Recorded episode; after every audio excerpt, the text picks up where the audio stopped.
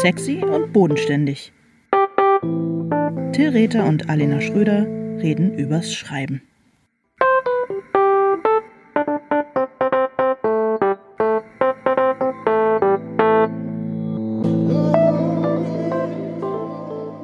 Hallo Till.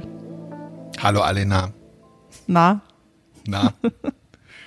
Letzte Folge vor der Sommerpause. Ja, genau, wir machen eine Sommerpause. Bis wann? Ich würde sagen, bis ähm, Mitte August. Ja, irgendwie so, genau. Und dann ähm, sind wir wieder super fresh. Jetzt sind wir so ein bisschen erschöpft, oder? Nö, auch super fresh. Auch super fresh. Okay. Ja. Was ist, was, was, was geht ab bei dir? Ähm, du, äh, nicht viel. Ich bin jetzt gerade.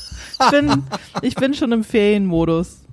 Ich habe, äh, ja, nö, in Wahrheit kann ich natürlich eigentlich noch überhaupt gar nicht über all die Dinge sprechen, die ich gerade mache, merke ich gerade.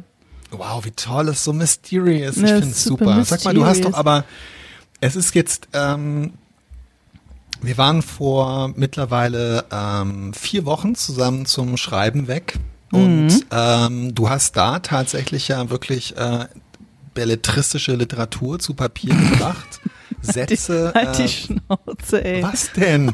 naja, ey, das ist mehr, als ich von mir behaupten kann. Bei mir, ich schieb äh, die Beschäftigung mit dem, mit dem Lektorat äh, vor mir her, weil das Buch äh, auf März äh, verschoben ist. Ja. Und jetzt doch März übrigens und nicht April. Ja und ähm, es so ein bisschen mir einfach der Druck fehlt und ehrlich gesagt, ähm, abgesehen davon, dass ich äh, in der Corona-Zeit äh, drei Weihnachtsgeschichten geschrieben habe, ist für mich so das literarische Schreiben gerade von der tatsächlichen Handlung her ziemlich weit weg, aber bei dir ja nun wirklich überhaupt nicht, das meine ich damit. Ja, ich habe ein äh, kleines Konzept geschrieben in der Zeit, in der wir äh, zusammen zum Schreiben wegfahren, möchte aber an dieser Stelle betonen, dass du in dieser Zeit ein komplettes Buchmanuskript ähm, geschrieben hast? Naja, ich habe ein, ja, ich habe ein, ein Essay, ein, ein Essay, äh, der schon mal in Brigitte erschienen ist, äh, aufgeblasen als Rohfassung für ein, für ein, für ein Buch, was aber auch nur ungefähr 100 Seiten haben wird. Also es ist jetzt nicht so, dass ich da irgendwie gesessen habe und ähm, King Lear nochmal neu geschrieben habe. Nee. ja. Sag mal, ähm, ähm, ja. Äh, wir reden ja heute, äh, das war ein äh, Vorschlag von Rosen vor äh, zwei Wochen, mhm. ähm, eine äh, super, eins der für mich absolut interessantesten und wichtigsten Themen, Setting. Ja. Du hast letzte Woche haben wir telefoniert und du hast gesagt, ähm, lass uns noch mal kurz darüber reden, worüber reden wir eigentlich? Ist das Setting jetzt nur der Schauplatz oder ist das irgendwie mehr als das? Und ich habe dann so einen etwas verquasten Vortrag darüber gehalten, dass das Setting Was? nicht nicht nur den Schauplatz bezeichnet, sondern auch die äh, die, die sozusagen die Ausgangssituation, die ja. psychologische Ausgangssituation, in der die Personen sich befinden. Ich habe jetzt nochmal ähm, hier auf, äh, ich weiß nicht, also ich habe bei Wikipedia, was ja eine wichtige äh, literaturwissenschaftliche Quelle ist, mhm. nochmal nachgeschlagen. Ich und, auch. Äh, wir, haben gleichen, wir haben wahrscheinlich den gleichen Artikel zum Thema Setting gelesen. Also ich habe jetzt hier erstmal die Wortdisambiguation ähm, und da äh, steht in Literatur, Theater und Film bezeichnet es den Schauplatz oder Ort der Handlung. Also ja, war das aber, totaler Quatsch, was ich erzählt habe. Naja, nee, glaube ich nicht. Es be bezeichnet natürlich den, den Schauplatz und den Ort, aber ja auch viel eher die Verortung. Also ja nicht, du hast das Beispiel genannt, wow. die Serie The Office spielt halt, der Ort, in dem die spielt, ist Scranton, Pennsylvania. Aber das Setting ist äh, das Büro eines mittelständischen Papierfabrikationsunternehmens oder wie auch immer. Ähm, und das egal. ist eines ja. Großhandels, genau. Und das ist der Unterschied zwischen Ort und Setting. Du hast total recht. Wow, warum ja. habe ich jetzt äh, das wie klug du bist, wie, so wie klug du bist und dass du das dann auch noch immer vergisst. Mensch, Till. Gut, dass du, dass ich mir das behalte, wenn du mir wieder was erklärst. Ah, ich bin echt, echt wie so dein kleiner Minion, der dich ab und zu an deine eigene Brillanz erinnern muss. Ich verstehe schon. Ja, das, ähm, das hört sich jetzt von außen, hört sich das für dich so schön an, aber für mich mhm. war es halt einfach jetzt so, dass ich das komplett vergessen habe und mir den ganzen Morgen Sorgen gemacht habe, dass ich total Müll erzählt habe und dass wir eigentlich gar nicht genau wissen, worüber wir heute reden. Aber wie schön. Danke.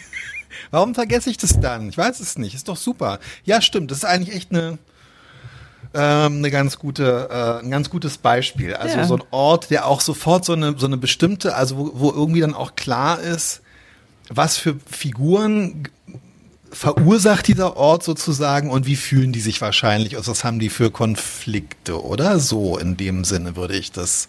Oder gehe ich da schon ja, zu weit? Nö, würde ich sagen, ist doch absolut richtig. Also es, es spielt es, es zahlt ein auf die Atmosphäre, es zahlt ein wahrscheinlich auf, auch so ein bisschen auf die innere Verfasstheit ähm, der Figuren. Ich meine, in deinem, in deinem ähm, Roman, der jetzt leider erst im März erscheint, Treue Seelen, geht's ja auch ganz viel um Setting, das einzahlt auf die Seelenlage der Figuren oder das spiegelt oder wie auch immer oder nicht.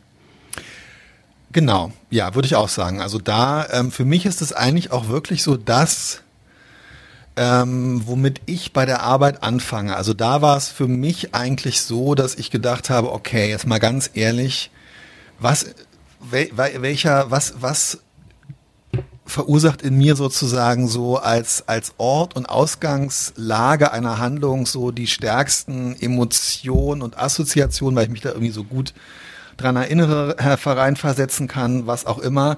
Und es ist halt natürlich wie bei sehr vielen Leuten so der Ort äh, und die Zeit meiner mhm. Kindheit und Jugend, äh, Berlin, Zehlendorf in den 80er Jahren.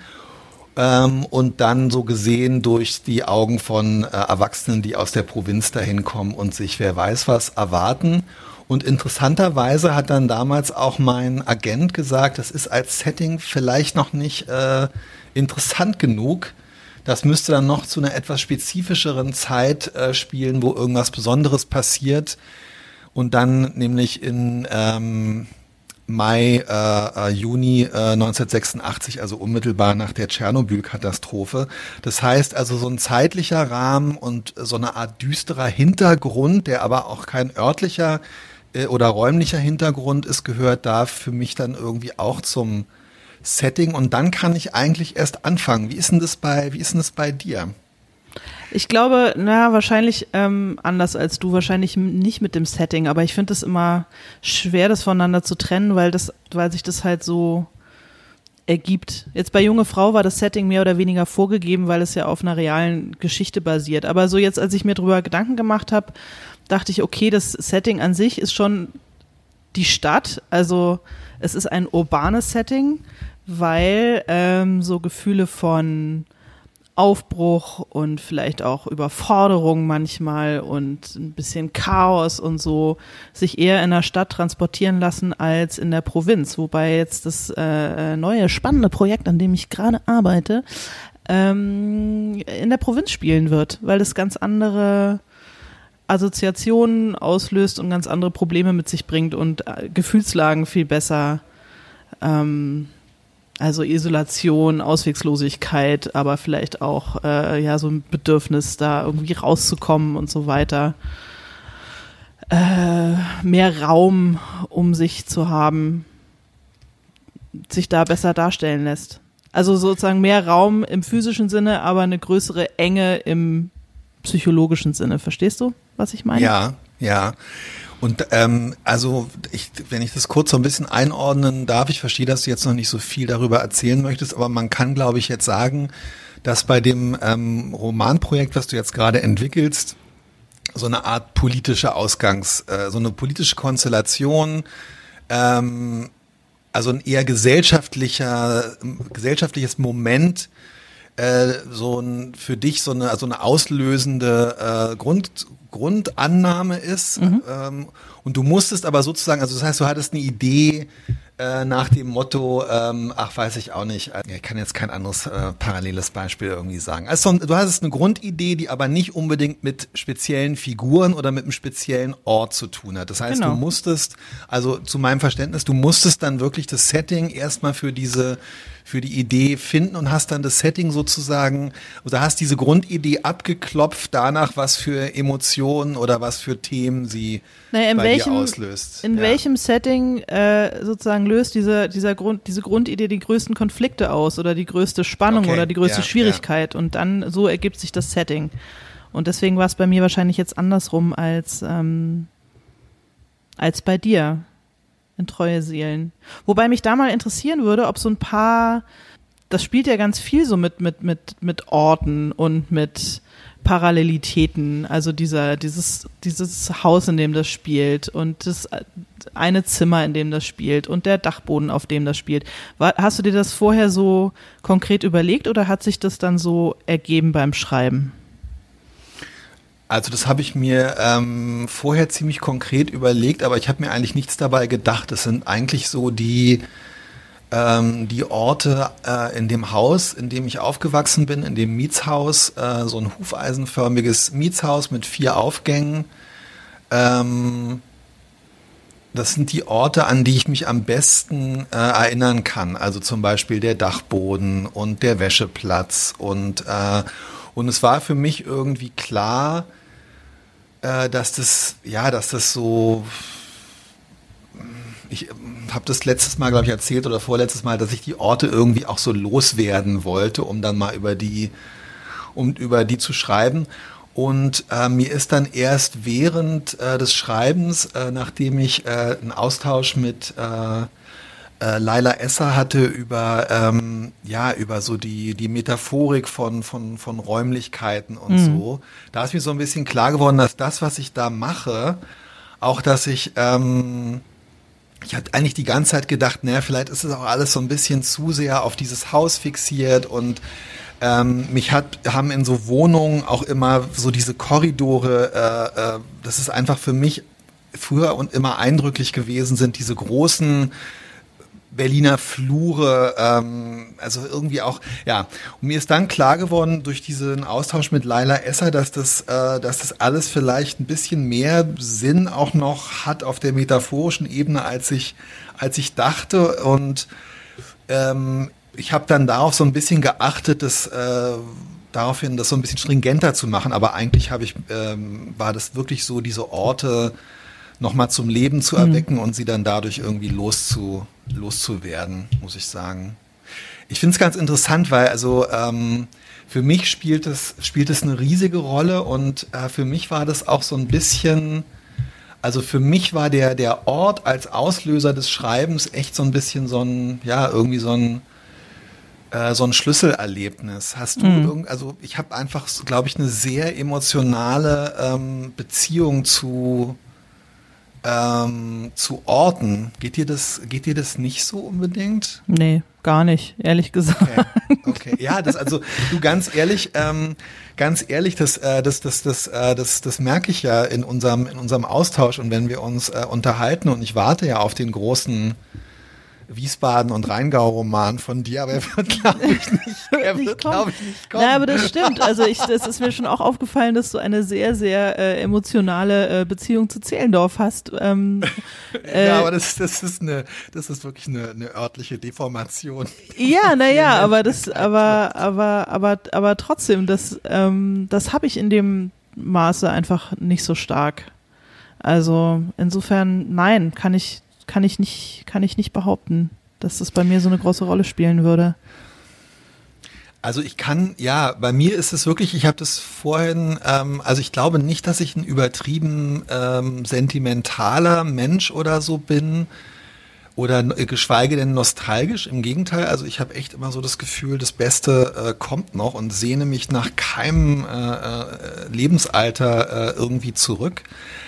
Aber gerade beim Schreiben, also ich habe das äh, dir schon erzählt, dass ich, ja, ich habe so schon so das Gefühl, dass mein, dass ich spät angefangen habe, dann irgendwie Sachen echt zu Ende mhm. zu kriegen und dass ich ähm, oft gescheitert bin und irgendwie war diese Verbindung zu den, zum Ort als schreibauslösendes Thema, also das Setting, der, der Schauplatz, das war für mich echt so ein totaler Durchbruch. Das kam durch ähm, äh, ich habe mich in den 90er Jahren so wahnsinnig damit gequält.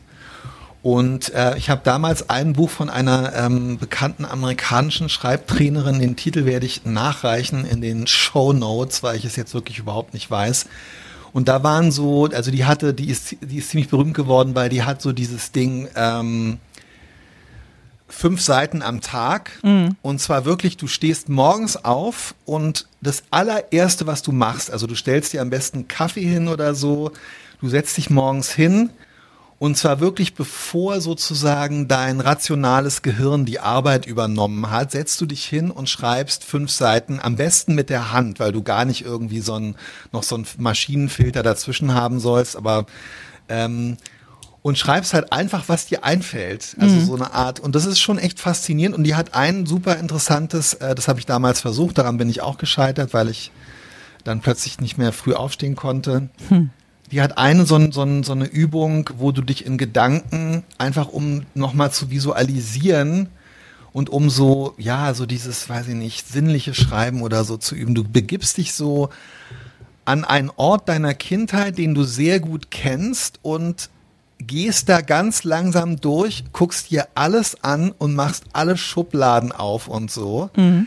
Ähm, und das hat mich damals total geflasht, weil es für mich irre war.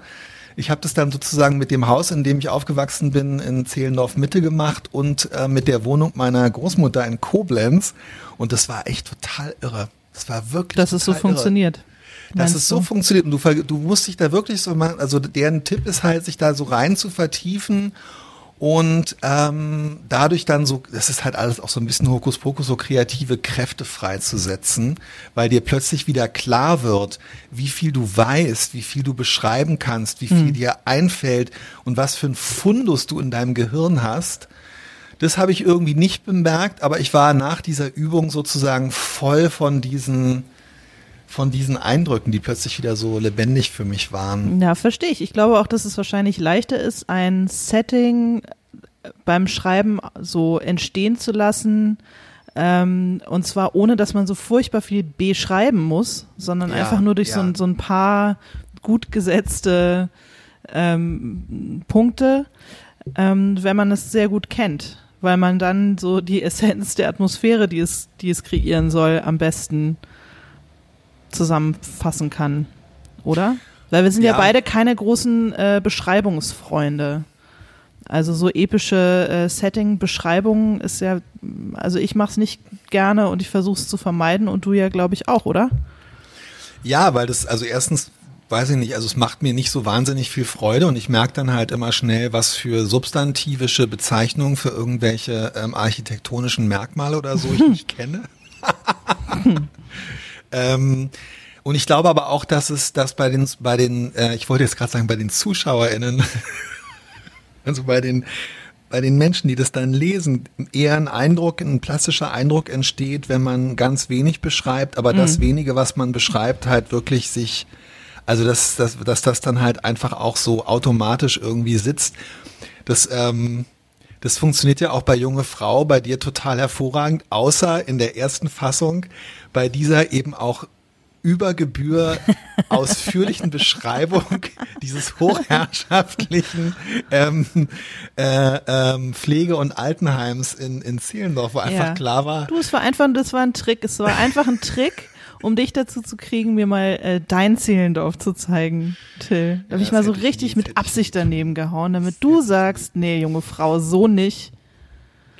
Ich komme nach Berlin und dann zeige ich dir das mal. Ja, ich weiß nicht. Ist inzwischen, ja, ich habe das, hab das, ich, manchmal habe ich Angst, dass mein Zehlendorf dich enttäuscht hat, aber. Nö, gar nicht. Überhaupt es nicht. Es hat jeden enttäuscht. Das ist einfach so. es, hat mich, es hat mich nicht enttäuscht. Es war tatsächlich anders, als ich es mir äh, vorgestellt habe. Das ja, stimmt schon. Enttäuschend. Also insofern hattest du total recht. Und ähm, ja, ich glaube, das werde ich ewig vorgehalten bekommen von dir. Ja, das. Äh kann Zu Recht, passieren. natürlich. Ähm, ja, ich, mir ist eingefallen, dass deine Danowski-Krimis ja auch immer quasi von einem, sozusagen aus einem Setting heraus gedacht sind.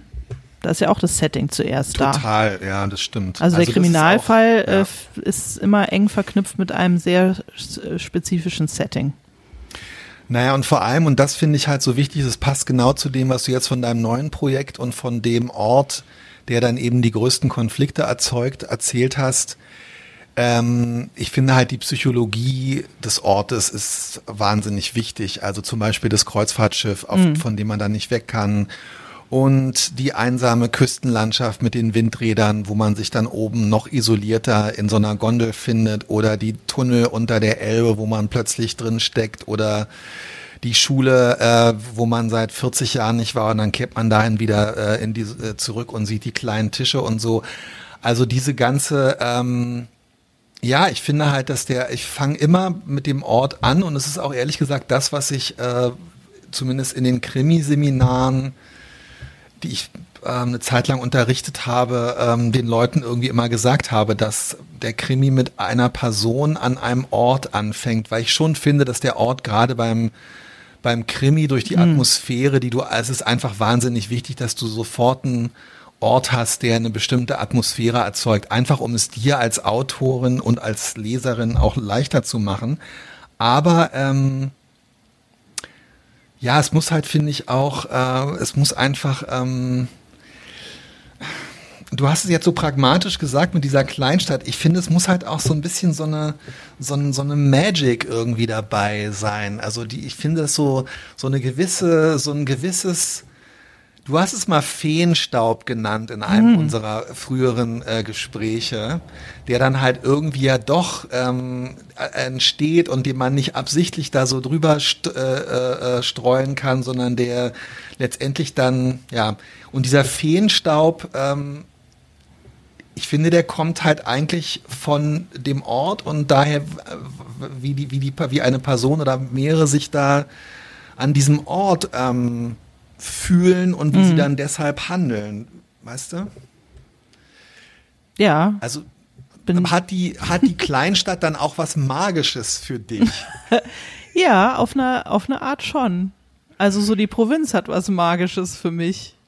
Und äh, die Kraft, äh, äh, die man entfaltet, wenn man sich da wegwünscht. Okay, ja. Doch, die Provinz, die Provinz hat auf jeden Fall ähm, äh, Ah, was Magisches, wie klingt das denn? Aber es ist, es ist eine andere Form von, es ist eine andere Form von äh, Lehre, die gefüllt werden will in der Provinz. Und äh, damit kann man gut arbeiten beim Schreiben, finde ich. Ja, das, also mit magisch, äh, weißt du, mit magisch meine ich, dass irgendwie, das klingt jetzt wirklich, ich bin hier echt über den, du hast mich echt zum Esoteriker gemacht im Laufe der, ich? im Laufe der letzten zwei Jahre. Ja. Super. Ich bin, habe diesen Podcast mit dir angefangen als ja als rationaler Positivist und inzwischen bin ich wirklich so ein total schwurbeliger Esoteriker geworden. Ich frage mich wirklich, glaubst, an, an, wem, mir. wenn ich an dir. ja, bestimmt. Naja, mit, mit Magie. Das ist der Effekt, den ich auf Menschen habe. Dass sie plötzlich, ja. dass sie plötzlich an Feenstaub und Magie ja. glauben können wieder. Das Kind in sich einfach wieder entdecken. Du bist die Heimat, die das Kind in mir gefunden hat. Uh, okay. Das macht mir Angst. Das macht mir Angst. Aber gut, ja, nehme ich gerne an. Ich meine halt damit einfach mit diesen geschwurbelten Ausdrücken, dass, ähm, ja, das letztendlich ist es ja irgendwie, es, es gibt einen unbekannten und letztendlich auch geheimnisvollen Raum, in dem. Das hast du jetzt gesagt. Ja, entschuldigt. nicht in meiner ja. Wohnung oder so, sondern in, im Text sozusagen. Ja. ja. Ähm, wo mehr entsteht als das, was man hingeschrieben hat. Ja.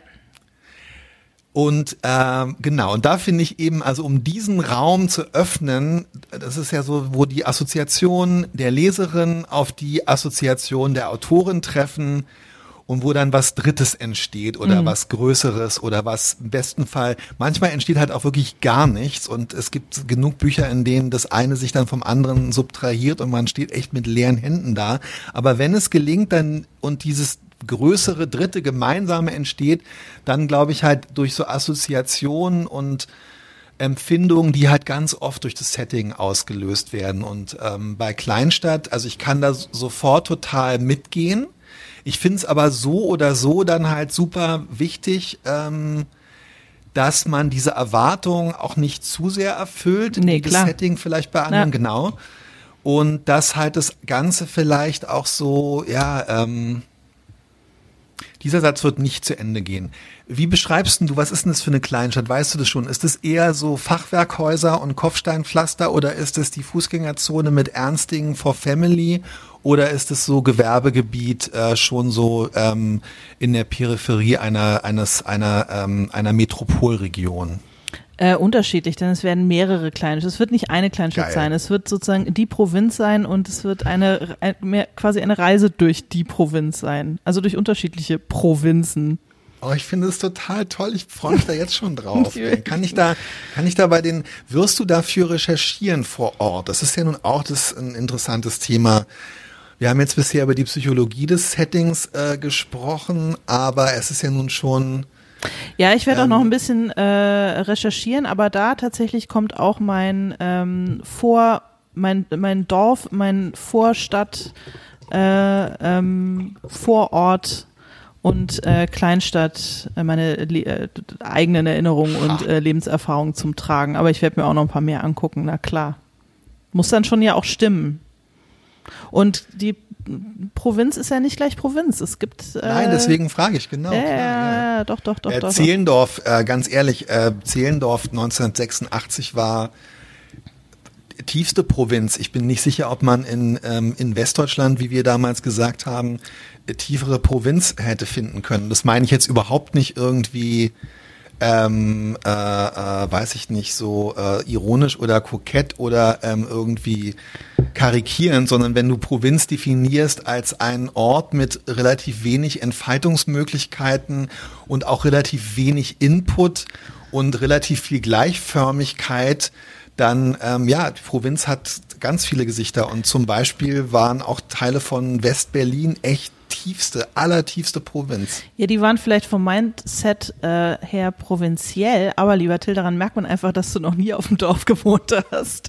Äh, alles, was einen S-Bahn-Anschluss hat, wo man innerhalb von 20 Minuten in einer Großstadt ist, ist halt leider, kann man nicht wirklich sagen, dass das Provinz ist. Das stimmt, aber ähm, ich verteidige das noch einen Moment. Ähm, Zehlendorf hatte zum Beispiel wirklich auch bis Mitte der 80er Jahre eigentlich keinen S-Bahn-Anschluss. Mhm. Und ähm, diese ganzen äh, Randbezirke da unten, äh, Langwitz, äh, Mariendorf, Marienfelde und so, ich meine, da hast du auch anderthalb Stunden äh, äh, äh, im Bus gesessen nachts, um da wieder nach Hause zu kommen oder Na so. Gut, aber okay, ich, okay, okay, okay. Ich finde, ich, ich du, es ist okay. Ich wollte es aber wirklich, ich wollte es jetzt nicht, ähm, ich wollte es nicht überhöhen und will mich aber auch nicht hier irgendwie im Nachhinein zur Provinznudel ähm, verklären. Ich freue mich einfach über jede Minute, die wir über Zehlendorf sprechen. Weil es ist für mich auch im Moment, es ist für mich ein echter Sehnsuchtsort geworden, seit ich dich kenne. Wie ich das wieder hingebogen habe. Äh, es ist wirklich. Also ich, ähm, ich, ja, ich bin Es ist wirklich so, es ist wirklich so, seit wir uns kennen, immer, äh, immer, wenn irgend, in irgendeinem vollkommen anderen Zusammenhang Zehlendorf auftaucht, merke ich immer auf und denke, ah, Zehlendorf. Ja, ich weiß ganz viel über Zehlendorf. Ein guter Freund von mir ist dort geboren und hat mir viel darum, viel davon erzählt. Wir müssen, Sorry, schon deshalb, ich brauche, ich brauche diese Zwangspause jetzt von sechs Wochen oder so, um das einfach aus meinem System zu bekommen. Ja, aber das ist total interessant, wirklich, seit du dieses ähm, Buch geschrieben hast, Treue Seelen, das hast du ja letztes Mal schon gesagt, du hast es auch gemacht, um diese Orte so ein bisschen loslassen zu können. Seitdem reden wir oder erwähnst ja, du es wirklich deutlich seltener. Und, ähm, ah, okay. und ja, nee, ich habe wirklich ah. das Gefühl, als wäre, als hätte sich was in dir als hättest du was freigelassen, um jetzt wieder ins Esoterische zu lappen. Ja, danke, danke. Sag mal, und ähm, nee, ich möchte jetzt noch mal wissen, ähm, Re Recherchereise, Reise, wie und wann? Willst mitkommen? Ja, vielleicht.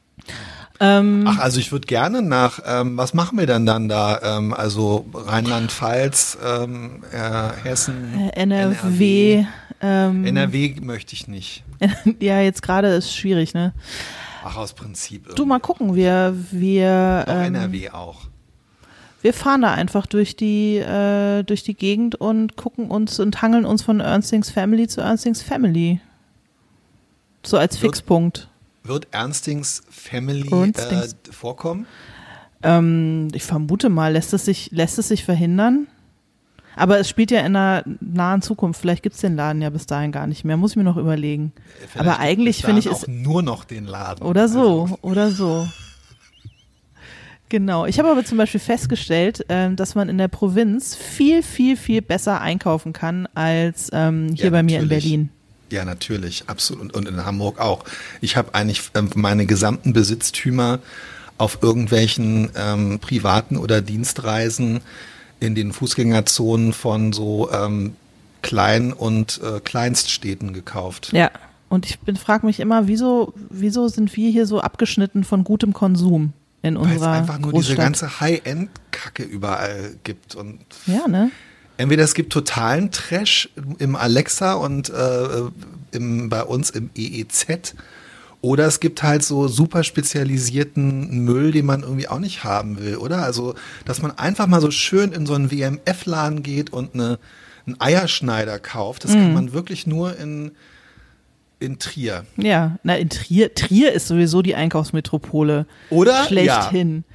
In Trier, Absolut. In Trier ist, ich, ich bin auch wirklich. Die Fußgängerzone ist, ist, der Hammer. Prachtvoll. Und Absolut. der Le Croisette äh, äh, in Trier ist auch einfach ein Träumchen. Wäre also, ich reich, ja. würde ich da, ich würde quasi, ich würde mir eine, ich würde mir ein Apartment direkt über dem Le Croisette äh, Laden kaufen. Toté. Ich wollte sagen, okay oder total. Und würde es, und würde da jeden Tag ein neues ähm, Item für meine äh, Küche kaufen und es nie benutzen, einfach nur anbeten. Ich kann es total verstehen. Also ich habe ähm, ähm, Spricht man das so aus? Du hattest doch Französisch in der Schule, sag mal bitte. Es heißt Le Creuset. Ah, Le Creuset, Entschuldigung bitte. Das nee, musste ich nicht entschuldigen. Ich finde, man kann ja alles aussprechen, wie man, äh, wie, man, wie man will. Aber wenn du mich jetzt so gezielt äh, fragst, es gibt sicherlich genug ähm, äh, Zuhörerinnen, die es auch äh, vielleicht noch besser wissen. Kann ich mir nicht vorstellen. Aber ähm,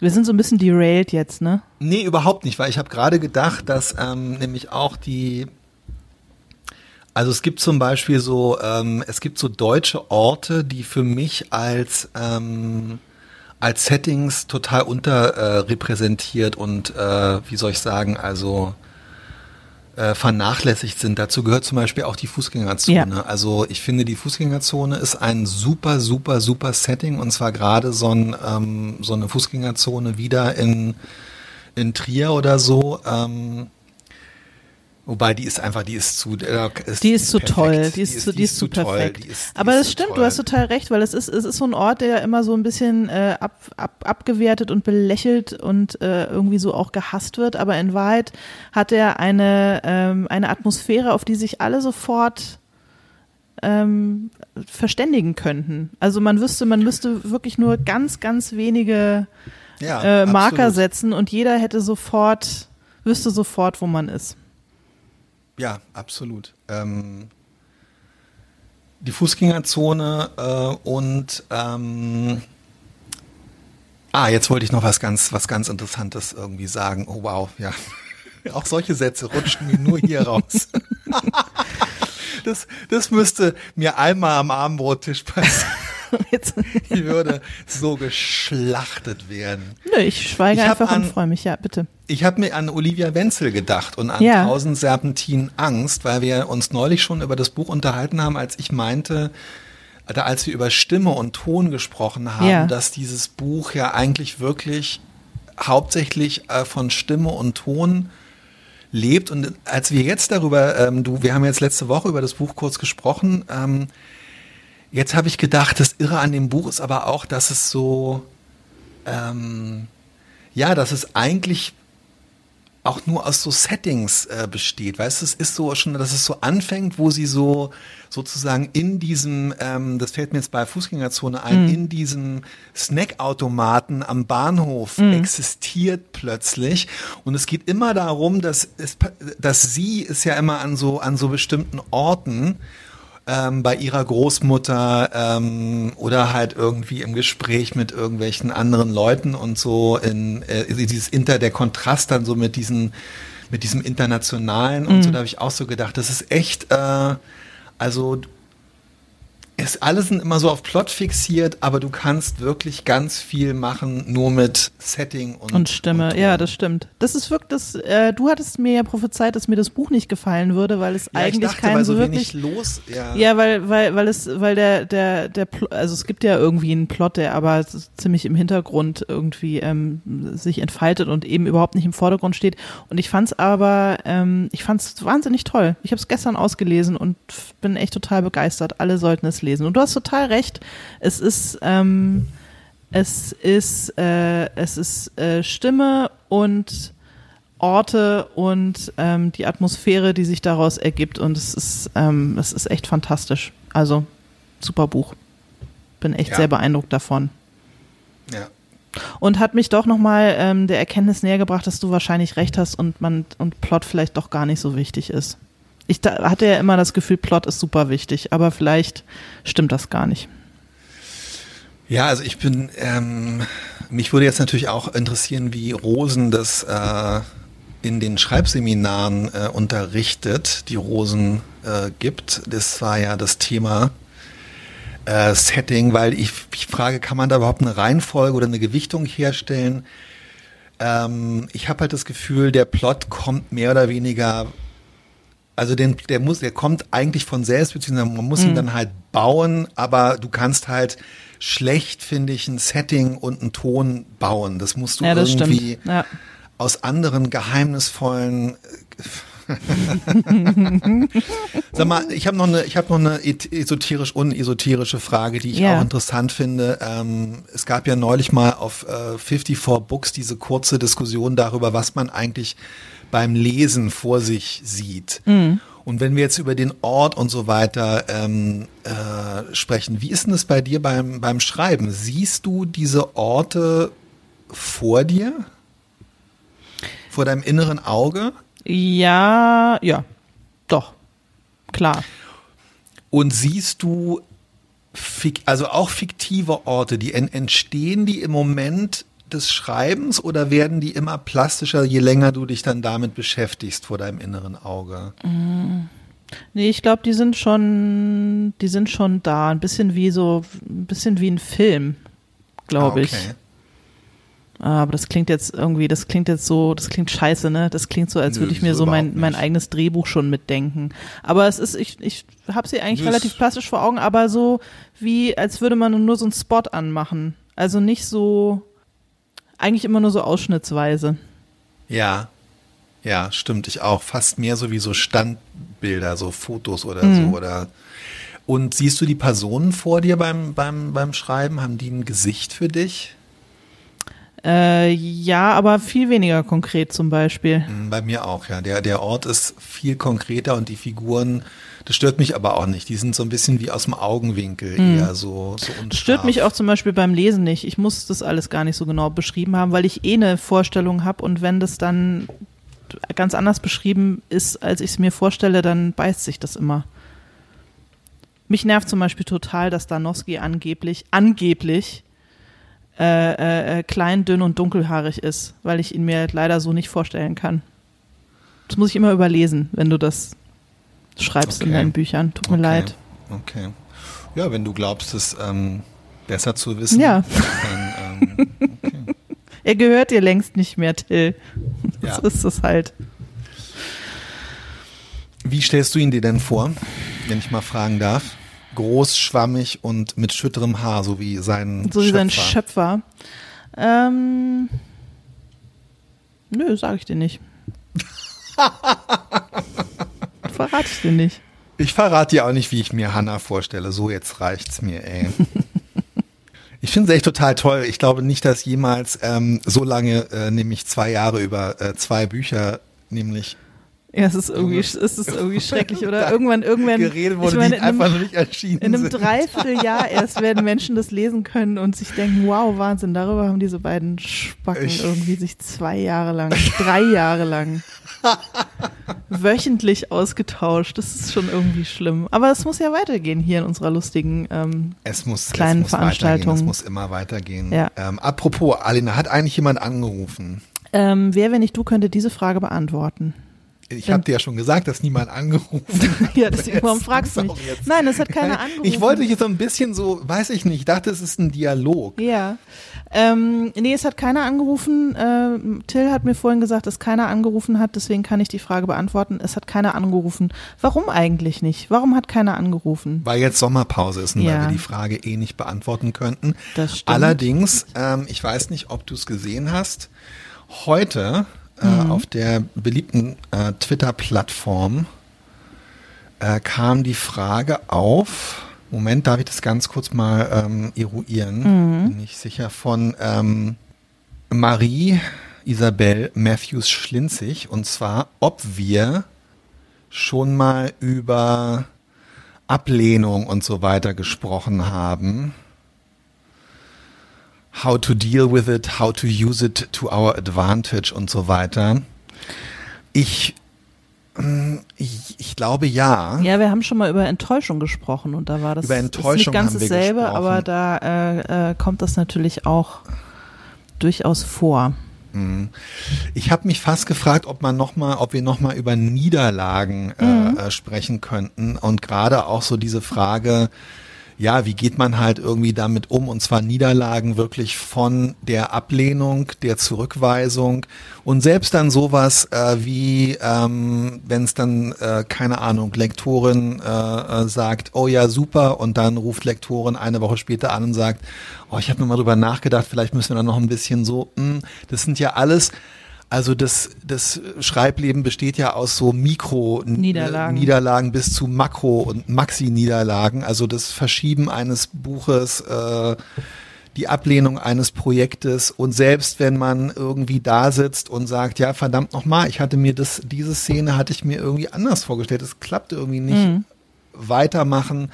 Oder ähm, also vielleicht äh, wäre das eine schöne äh, Sache, um sich damit in Gedanken sechs Wochen lang jeden Tag zu beschäftigen mhm. und, äh, und dann frohgemut in die neue Staffel genau. zu starten Ganz mit genau. dem Thema Niederlagen.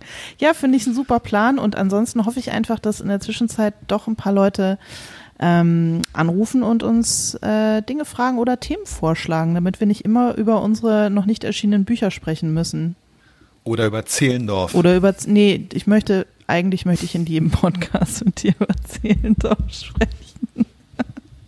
Du als Sohn, du als Sohn der Stadt, ähm, müsstest eigentlich demnächst dich da auch irgendwie in ein goldenes Buch eintragen oder sowas. Finde ich. Fände ja. ich, fänd ich nur angemessen.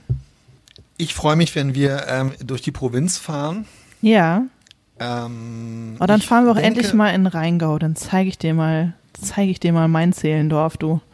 Ja, klar, auf, auf alle Fälle. Ich denke ähm, im Herbst äh, zur Weinlese. Möglicherweise, ja.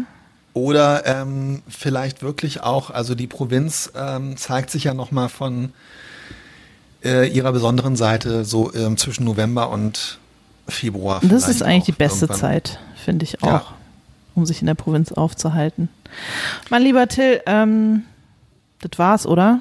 Ja, das war's, äh, liebe Alena. Ich freue mich, wenn wir uns äh, in sechs Wochen widersprechen. Oh, ich mich auch. Und ähm, allen da draußen einen schönen und gesunden Sommer. Ja, erholt euch ähm, und kommt gut über die Wochen und bis August. Bis Alles dann. Gute. Tschüss. Tschüss.